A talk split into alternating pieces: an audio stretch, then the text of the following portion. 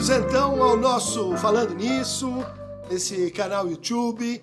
É um prazer e uma satisfação a ter recebendo, estar recebendo tantas perguntas, é, participações, comentários de vocês. E eu gostaria então de abrir essa, essa próxima temporada com, na verdade, um conjunto de observações que a gente tem recebido aqui do Bruno Alves Coelho, né? que é um assíduo participante do Falando Nisso e do nosso canal, do Falando Naquilo também, e que tem então se esmerado em fazer comentários críticos eh, sobre as coisas que a gente traz aqui eh, nesse, nesse canal. Né? Por exemplo, Ato Falho do Christian Dunker.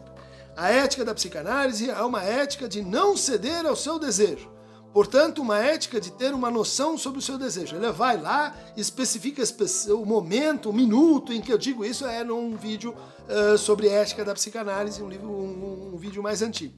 A frase de Lacan, ele observa muito bem, é não ceder do seu desejo. Né? Há uma diferença aí. Depois ele diz que o amor cortês é um exemplo da ética da psicanálise. Uma ética trágica? Não concordo, Christian Dunker. Se assim fosse, não seria possível incluir na ética da psicanálise essa dimensão contingente do real, de que você fala na sua crítica junto com o Judith Butler e o Rafael Calaf Cossi. Não quer dizer que dizer que a ética da psicanálise é não ceder do seu desejo resolva tudo. Já seria dizer mais, por exemplo, dizer que a ética da psicanálise é uma ética de não ter uma noção sobre determinando o seu desejo. Isso já seria uma superação da estética trágica que guia o que se diz sobre ética da psicanálise. Aqueron Tamovebo. E Bruno, é, várias considerações sobre a, o seu posicionamento aqui, que é repetido, né? Eu acho que você interviu em, em seis ou sete dos nossos vídeos. É, apontando assim os meus atos falhos, né? E que você não está de acordo e que bom há incorreções no nosso no nosso trabalho. Uh, verdade, eu te agradeço que faça essas marcações. Uh, a ética da psicanálise, então, de não ceder do seu desejo correto, né? Correção feita. Não é, como eu disse, né? Portanto, uma ética de não ceder ao seu desejo. Tem uma diferença aí que eu reputo assim importante, né? Que você esclareceu.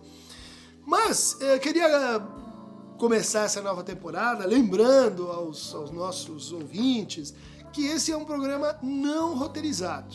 Né? Vocês vão ter vários canais de YouTube onde a pessoa lê um texto e passa uma mensagem e aí fica bastante redondo. Não tem esses ans, não tem essas incertezas que às vezes aparecem, não tem as contradições, não tem os erros, não tem os atos falhos, né? Portanto, faz parte da brincadeira, né? Que a gente explore assim uma fala mais livre até para poder ser então corrigido. Mas, Bruno, um erro como esse não caracteriza um ato falho. Né? Um ato falho, e ele tem que ser um desvio, um lapso como esse, mas ele diz respeito ao próprio sujeito. Ele acontece no contexto da transferência e ele é construído numa determinada relação, né? em que a gente vai pôr em funcionamento um sujeito. Ah, quem é que fez essa troca? Né? Ah, o que que no inconsciente ah, está nos convidando a pensar essa troca? Né? E a gente não incrimina os outros com um ato falho. A gente não diz assim, oh, você fez um ato falho, então você tem que comer, ingerir o seu inconsciente, porque eu estou entendendo o que é que você está falando. Isso não tem muito que ver com a ética da psicanálise, né? Uma certa ética do acolhimento e uma ética que vai permitir que a gente diga certas coisas sempre em contexto, né? Sempre em contexto da transferência, sempre em contexto do que, que pode ser dito assim num canal, uma pergunta, às vezes complexa, em 10, 15 minutos, né? Isso não autoriza a gente a cometer, assim, falar bobagens, incorreções, ou quando isso acontece, isso pode ser bem assim, é, faz parte da, da, da conversa. Né? Bom, eu, eu vou tomar isso também como sua colocação, como uma, uma forma da gente pensar o nosso momento, né, dessa conversa aqui no ambiente virtual e de como facilmente ela evolui para é, mensagens assim, acusatórias, denunciatórias, né? Em que não está em jogo de fato uma crítica, mas está uma espécie assim de é, ataque ao outro. Né? Que a gente critica tanto isso na, na, na, internet, né? quando, principalmente quando há alguma uma tensão política, uma oposição. Né? A gente começa a dizer assim, uh, atacar outra pessoa. É, eu acho que isso não, não, faz, não faz parte né, da, da, da ética da psicanálise, em que a crítica é um exercício fundamental, mas a crítica não é ataque. Né? Crítica não é assim, você simplesmente rir do inconsciente alheio. Isso, uh, isso não tem a ver, isso não ajuda a conversa. Né? Indo assim mais para o seu ponto, né? Uh, você não concorda que a ética da psicanálise seja uma ética trágica. Né?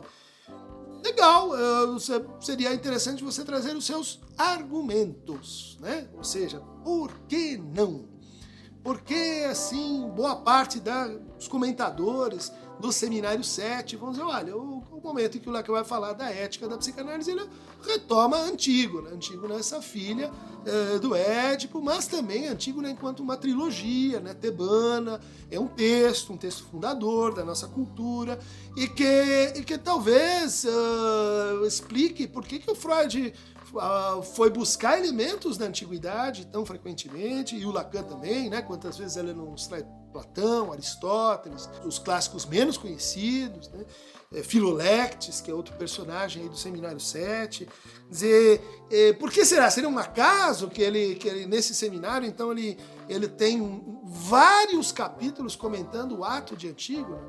Seria uma, um despropósito dizer que assim como ela não cedeu do seu desejo, né? e foi então enterrar o seu irmão, Uh, o Lacan não está tomando isso como uma espécie de exemplo do como é que seria o caso na ética da psicanálise. Também nesse mesmo seminário ele comenta longamente a emergência do amor cortês, uma forma de relação, de discurso né, com a mulher que está lá na, na, na, poesia provençal e que, e que especifica assim, uma relação de não objetalização do outro, de elevação do outro à dignidade de coisa, de elevação da dama né, como, como uma espécie de, de, de lugar vazio. Isso seria tão importante então para uma determinada forma de amar que eu quero crer está lá no seminário do Lacan, no seminário 7. Ele está comentando isso que é, que é um acaso só, é, um, é só um jeito ele dizer outra coisa. Que outra coisa ele estaria querendo dizer quando ele escolhe esse, esse exemplo histórico e detalha ele.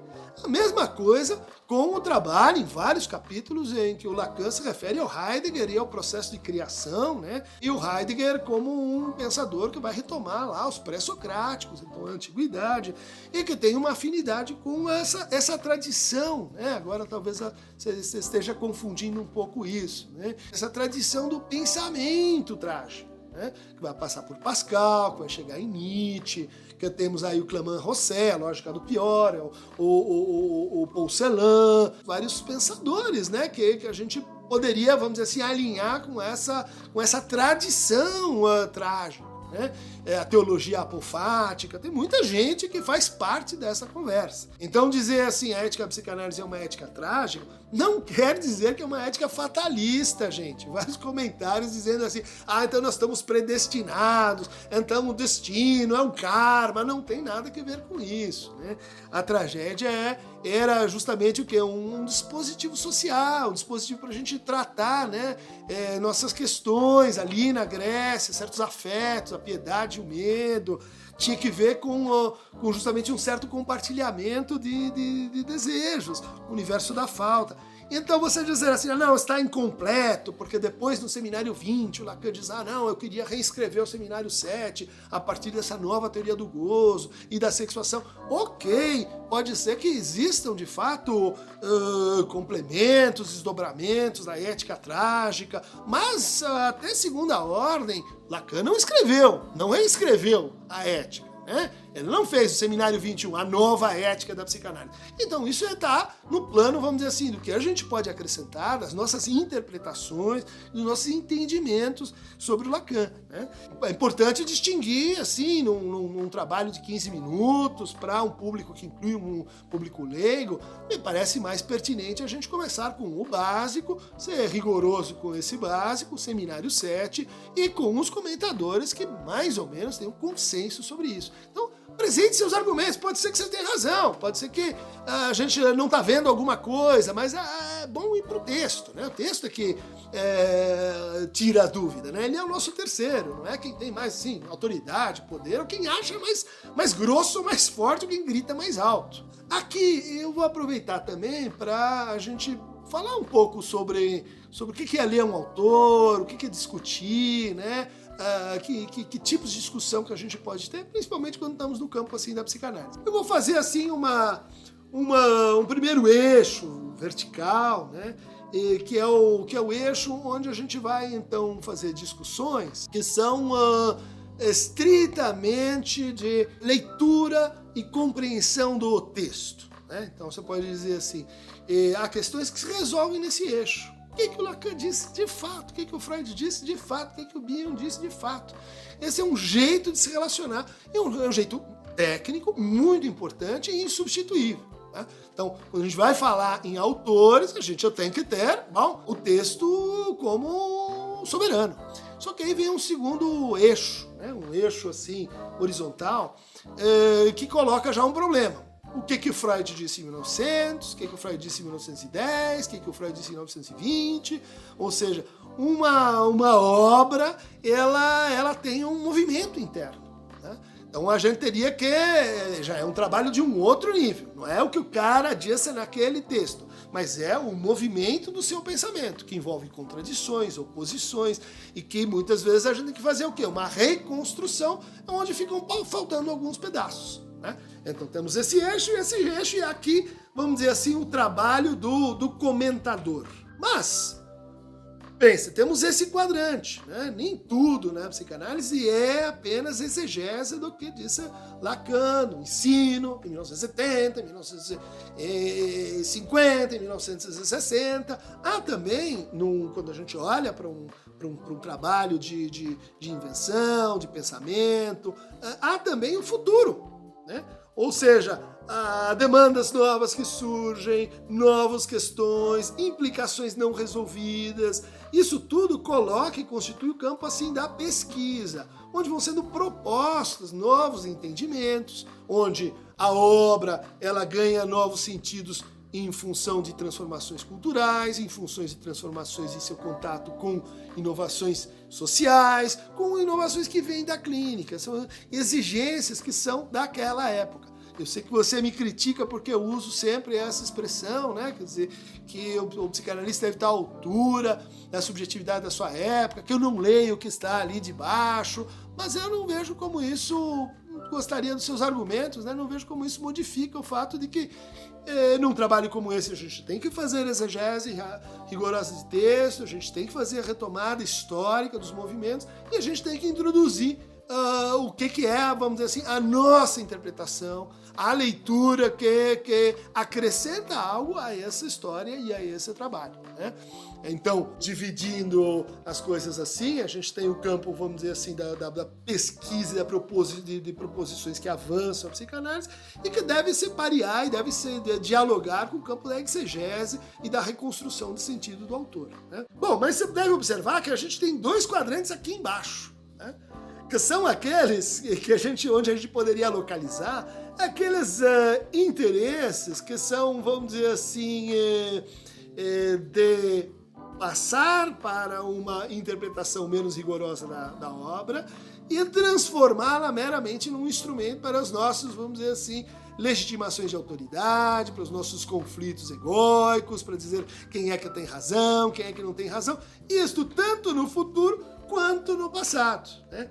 Então, o déficit hermenêutico, o déficit de leitura e rigor na apreensão dos textos, geralmente está combinado com infiltrações, vamos dizer assim, onde faltam argumentos, né? onde a gente diz assim, não concordo, mas a gente não escreve um livro a respeito, dizendo por quê. Na verdade, o debate acadêmico, eh, a pesquisa, a criação psicanálise não tem muito a ver com isso, tem uma estrutura de conversa, né? Quer dizer, escreva um trabalho mostrando, então, que Zupanzik está errado, que a Glaucia Danley está errado, que Kine está errado, que Chris Dunker está errado, que... Bom, então pode ser, mas precisa mais do que um brado, assim, para, para mostrar para a gente que a gente devia pensar de forma distinta, né?